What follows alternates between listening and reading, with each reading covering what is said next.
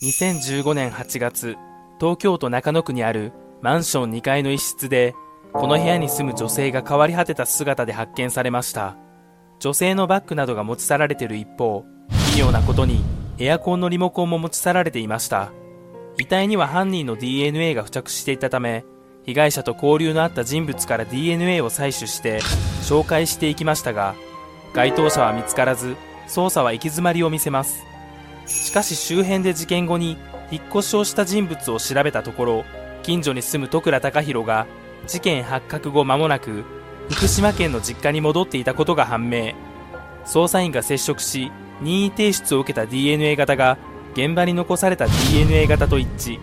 これにより戸倉は逮捕され2019年無期懲役判決が確定しました。犯人がリモコンを持ち去った謎については偶然紛れ込んだとのことでした。